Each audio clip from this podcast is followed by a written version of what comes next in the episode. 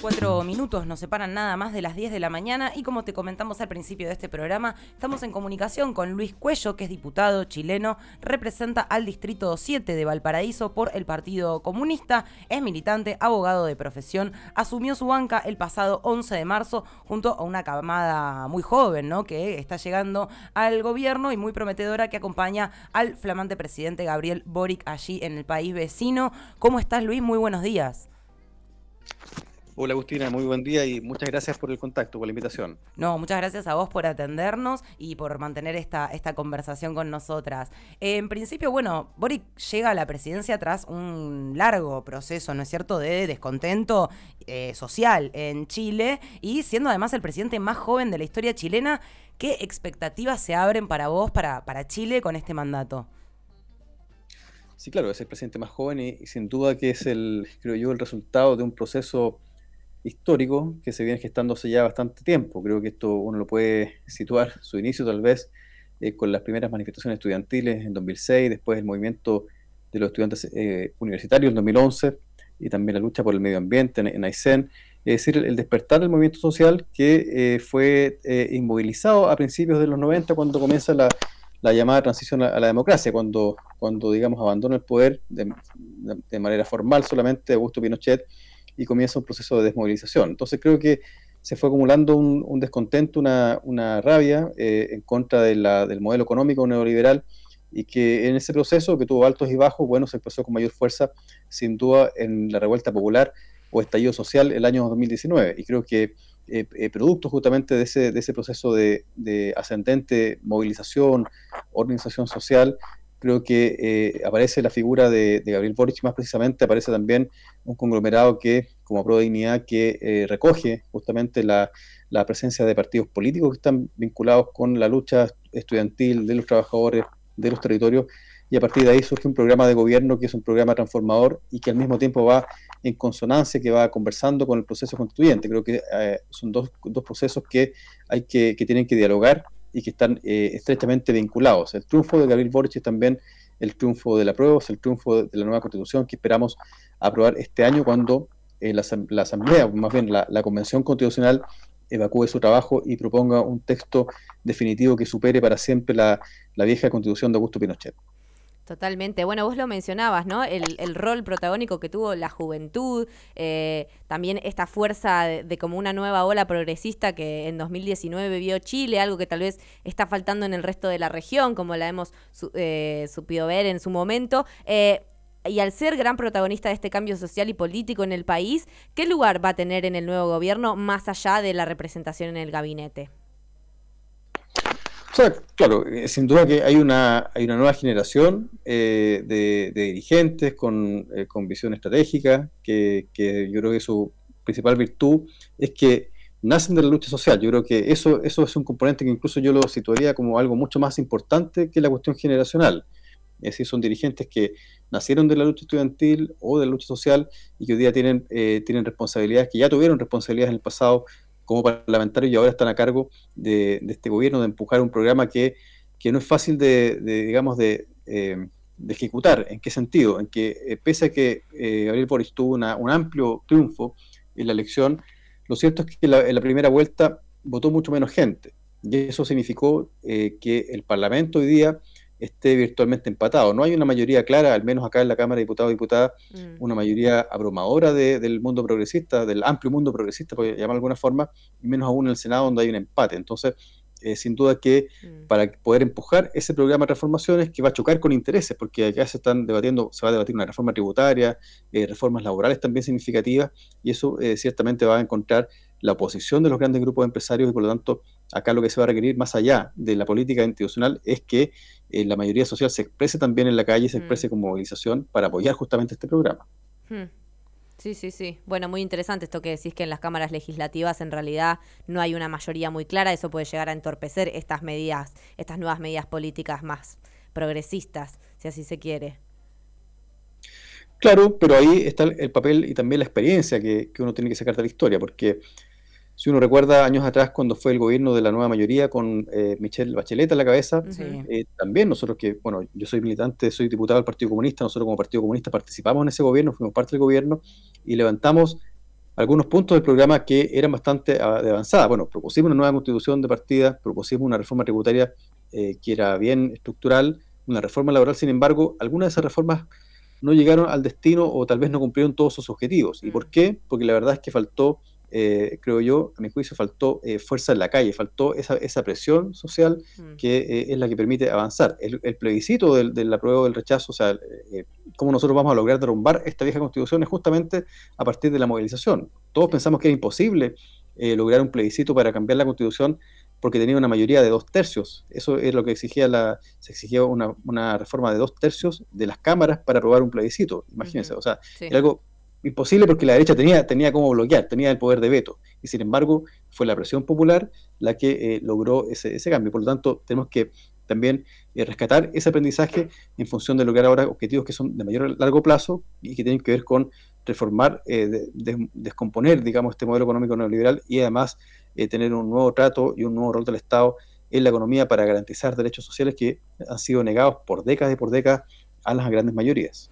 Che, Luis, y te hago una consulta, disculpa el che, es una manera de informalidad, ¿no es cierto? Eh, pero decías recién este aprendizaje de la movilización. Nosotros aquí en la Argentina, sobre todo en la ciudad de Buenos Aires, tenemos mucha cultura de la manifestación en la calle, de las grandes movilizaciones y de una contundencia importante. Vos decís aprendizaje porque esto quizás en Chile no era la norma, no, no existía ese nivel de movilización, digo, en otros momentos de la historia. Sí, claro, yo, creo que... Eh, por eso que mencionaba el dato histórico del año 90, porque la, caída, bueno, con, sus ribetes de la, de la, dictadura de Pinochet, en, buena medida se debió a, las jornadas de protesta, a, la, presión de la movilización popular. Pero cuando, cuando asumieron los gobiernos de la, concertación, eh, en la postdictadura, eh, todo eso se perdió.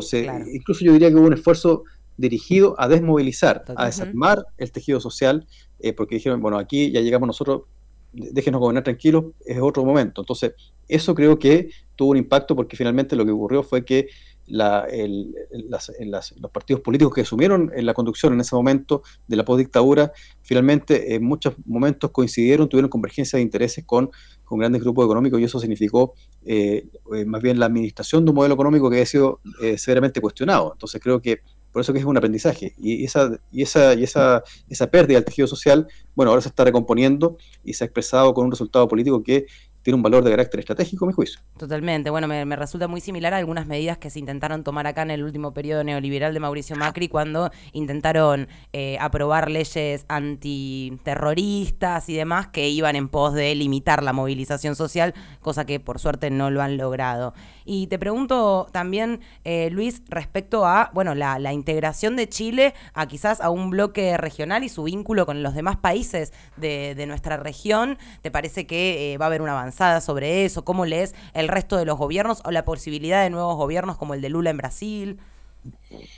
Sí, yo primero quiero decir que el, discurso que dio el presidente Boric eh, afuera de la moneda me parece que es alentador en esa perspectiva, porque él, sí mencionó la necesidad de acercarnos a América Latina. Tuvimos gobiernos que, eh, como el, pasado gobierno de Piñera, que más bien fue un gobierno que siempre estuvo subordinado eh, a las grandes potencias y no tuvo una política regional y por el contrario. Entonces creo que desde esa perspectiva hay una, hay una esperanza y eso es alentador.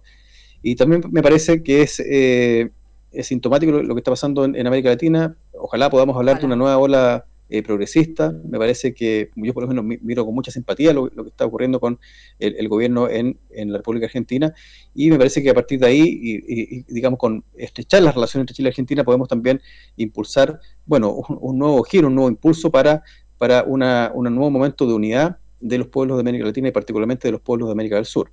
Totalmente. Bueno, y queríamos preguntarte también un poco eh, por la participación de la nueva ministra de Defensa, nieta de Salvador Allende, Maya, Maya Fernández, más allá de obviamente todo el peso simbólico que eso tiene, eh, ¿esto puede significar abrir una etapa de revisión eh, del pasado en Chile?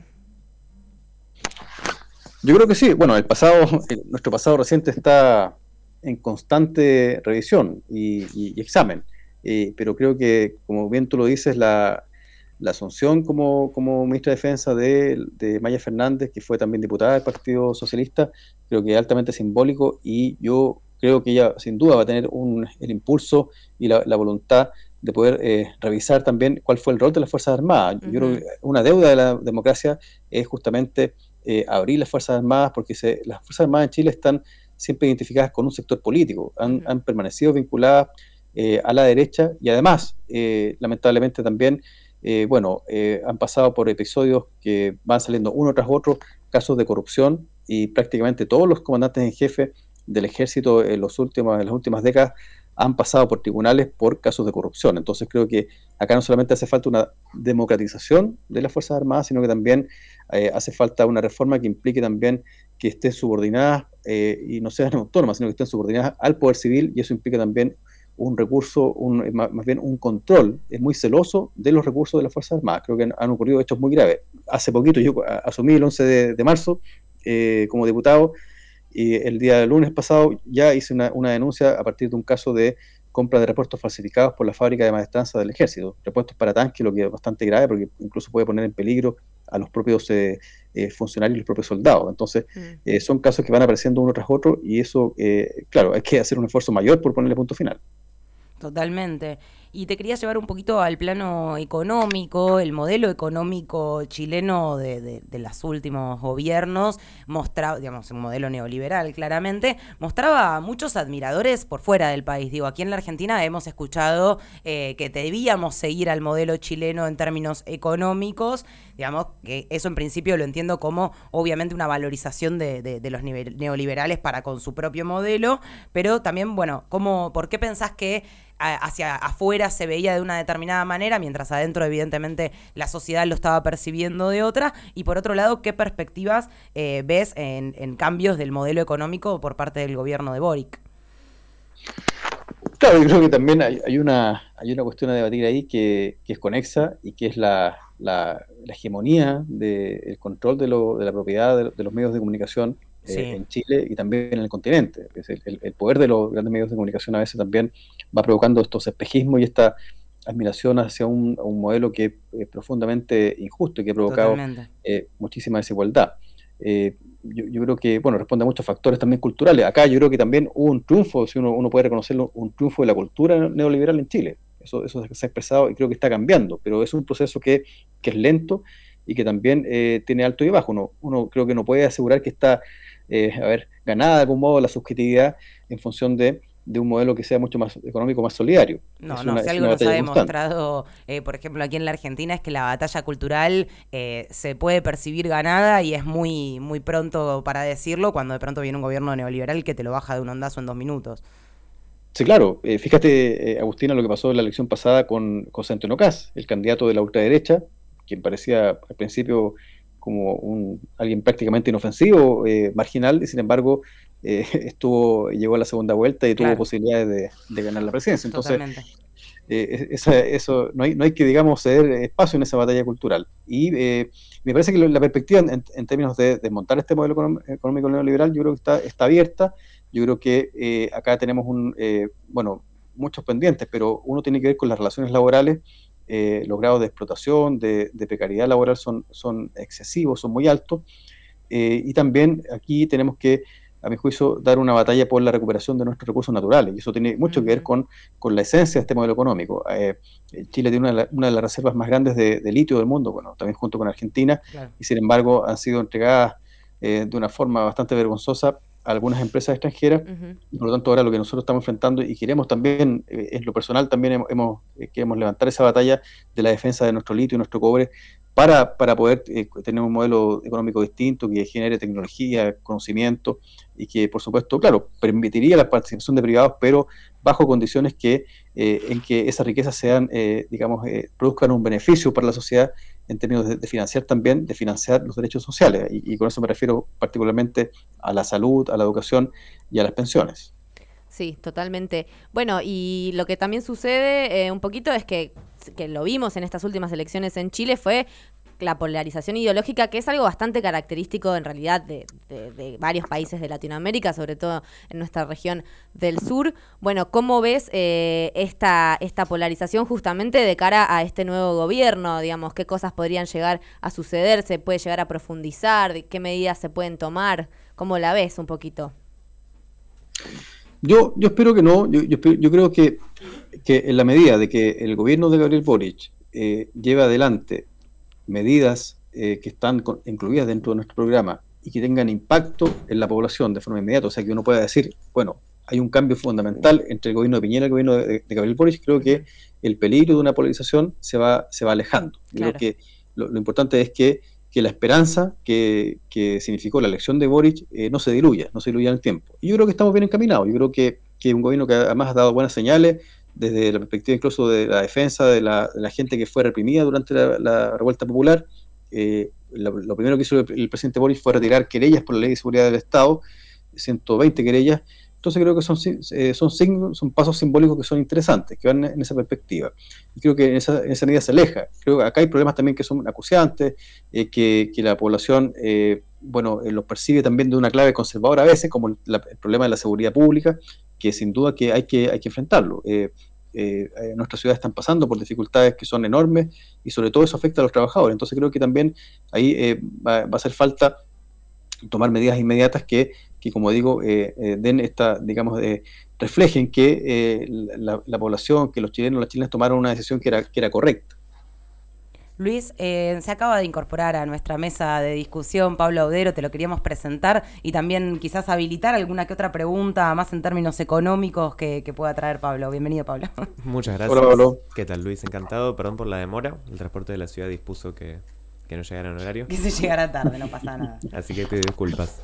Pero estuve escuchando ahí mientras en el colectivo y me gustó mucho la respuesta y la pregunta también que te hizo mi compañera recién sobre eso y sobre la polarización que, venían comentando, quería hacer una consulta más vinculada a la conformación del gabinete económico, que tiene que ver con que se generó mucha incertidumbre o expectativas sobre cómo iba a ser y entiendo que se tomó una decisión desde el gobierno vinculada a armar una cuestión más de moderación, con Mario Marcel en Hacienda y Nicolás Grau, que viene de un perfil más vinculado a las protestas sociales y lo que se fue generando en Chile estos últimos años quería preguntarte cuáles son las expectativas, cómo vienen programando, cómo vienen pensando las cuestiones más estructurales de la gestión económica, como para estos años de gestión y lo que sigue. Claro, bueno Pablo, eso, la respuesta tiene mucho que ver con lo que comentábamos recién eh, sobre cuál es la composición o cuál es la, relación de fuerza que existe hoy día en el plano institucional. Eh, porque la, la elección del Parlamento como dio este resultado tan equilibrado, eh, bueno, nos dio que, por ejemplo, a Dignidad, acá la, Dignidad, que es, la, que es la coalición de gobierno, que está conformada por el Frente Amplio, el Partido Comunista y otras fuerzas, bueno, acá en la Cámara de Diputados y Diputadas tenemos 37, somos 37 parlamentarios. Entonces, claramente no tenemos mayoría. Entonces, eh, pues, eso, ese dato de la realidad, eh, creo que de, de, algún modo condujo a ampliar la base de apoyo hacia, hacia las fuerzas, hacia fuerzas políticas que formaron parte de los gobiernos de la concertación. Eh, como el Partido Socialista, el PPD y, otras formaciones. Entonces, a partir de ello, de esa impresión de la base de apoyo, también fue necesario incorporar al eh, incorporarlos al gobierno. Y por eso que, eh, por ejemplo, hoy día está la ministra Fernández en defensa, pero también desde el plano económico está el ministro Mario Marcel, que fue presidente del Banco Central. Ahora bien, yo quedo tranquilo. Eso provocó ruido al principio cuando, cuando, cuando fue designado, pero yo quedo tranquilo porque el ministro Marcel ha expresado que él se sumó al gabinete porque además tiene un compromiso y una voluntad de cumplir con el programa. Entonces, eh, eh, creo que no, no, hay una, eh, no hay una moderación del programa y eso para mí es lo fundamental. Más allá de que el perfil del ministro Marcel uno pueda juzgarlo como más moderado. Pero como bien dices Pablo, también está Nicolás Grau como subsecretario que proviene también de la lucha social y tiene una, perspectiva distinta desde el punto de vista económico. Entonces, yo, creo que el, el desafío fundamental ahora, en lo inmediato, es la reforma tributaria y también la reactivación y la recuperación del empleo, particularmente del, empleo femenino. Creo que esas son las grandes tareas que, se han definido desde, desde el ámbito económico en el gobierno del presidente Boric. Buenísimo, bien. Eh, y una consulta vinculada a eso. En las últimas entrevistas que tuvo, Mario Marcel habla muy fuertemente de una reforma tributaria. Y eso conectado con lo que eh, dijo el presidente en su discurso de Asunción de la salud, el sistema previsional y la educación en Chile ¿Se está pensando así a nivel integral la reforma tributaria como parte de un abordaje hacia esos tres ejes de trabajo? Sí, claro, es condición esencial, porque eh, tenemos que debemos emprender reformas que van a, demandar eh, muchísimos recursos. Por lo pronto, la reforma previsional. el sistema previsional en Chile, que también se exportó, como decía recién eh, Agustina, que tuvo gran eh, fue muy celebrada en el extranjero, la, eh, la, la- la previsión privada, acá ha sido, ha sido un fracaso y eh, tiene hoy día condenada a la gente a pensiones miserables. Entonces, esa reforma pre- previsional eh, requiere muchos recursos, como también requiere recursos, eh, bueno, reformar el sistema de salud pública.